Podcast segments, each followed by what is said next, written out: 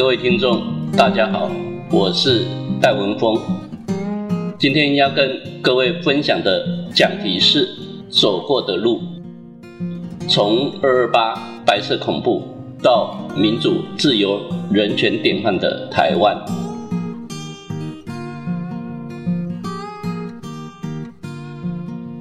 自从一九六一年国际特色组织成立以来，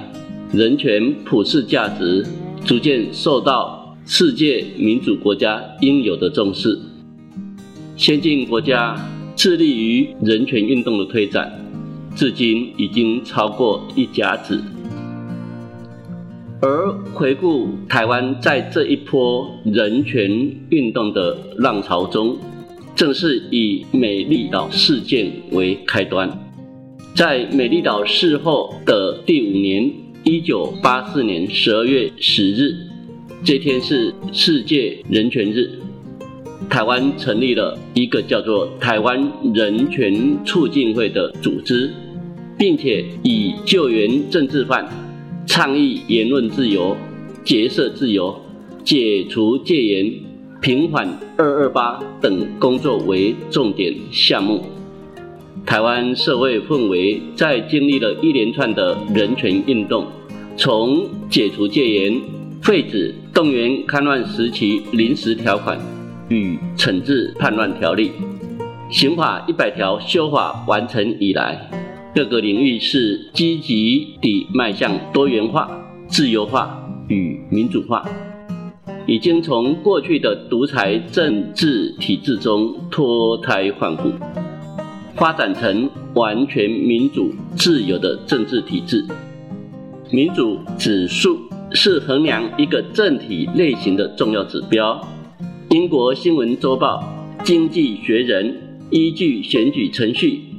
多样性、政府运作、政治参与、政治文化以及公民自由等五项指标所呈现的数据。将世界各国的政体类型分成完全民主、部分民主、混合政权、专制政权等四种，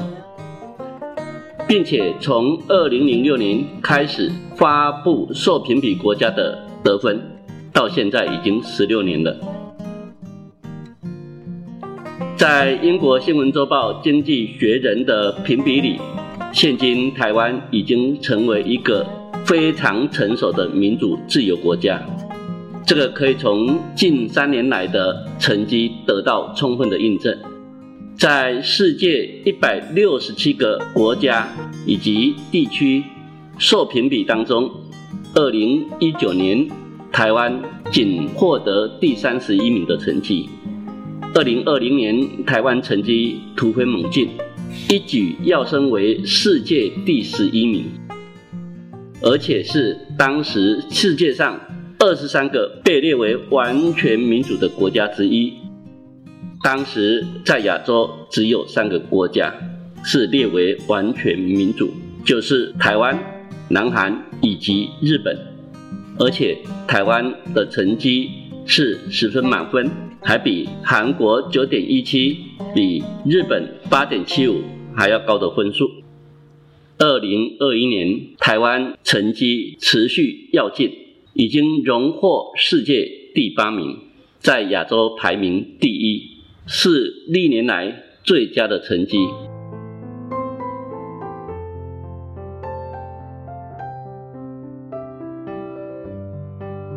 台湾民主人权的成就，事实上是经过一段威权统治的震动期。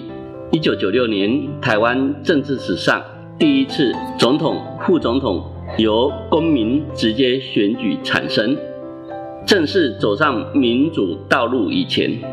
台湾社会曾经度过一段非常黑暗的时刻，有无数的民主前辈历经牢狱伤痛，有无数的街头抗争。甚至有一些为了捍卫言论自由而牺牲生命，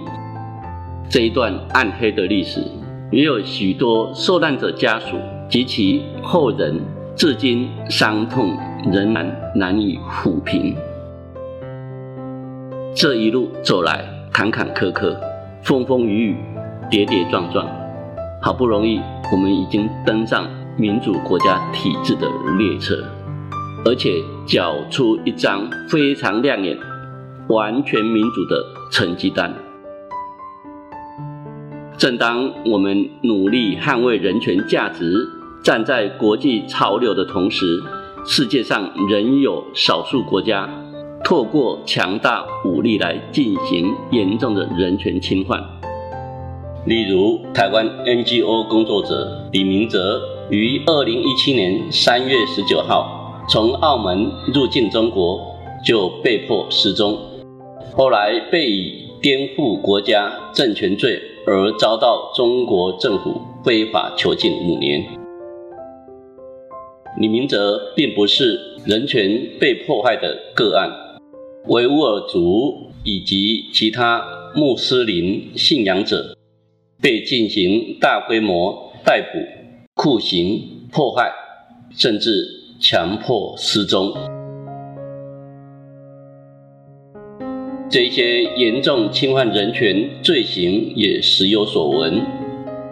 二零二二年八月三十一号，联合国人权事务高级专员就曾公布，中国政府甚至已经犯下了危害人类罪的国际罪行。二零二二年八月二号，美国众议院院长佩洛西抵达台湾。引起世界各国关注。隔天拜会立法院以及蔡英文总统，并且参访景美人权文化园区，在园区中与台港中的人权人士会面。佩洛西强调，现在世界正面临民主与威权的选择，这的确是当今世界各国领袖。不可以掉以轻心的重大议题，尤其是独裁国家每每试图透过武力入侵他国改变现状，而将责任归咎给受侵害的国家。二零二二年二月十六日，俄罗斯发动二十万大军大举入侵乌克兰。并且持续扩大对乌克兰的军事侵略行动，最后还将它合理化，这就是一个非常明显的案例。二零二二年世界自由度报告指出，中国、俄罗斯等威权政府在国际政治体系中的影响力持续增强。威权政府正在集结力量，加速攻击民主与人权，以巩固自身的权利。因此，持续对抗、不放弃以武力攻台、试图破坏台湾民主运作的中国政权，台湾唯一的道路就是必须坚持得来不易的民主人权体制，持续关怀国内人权议题。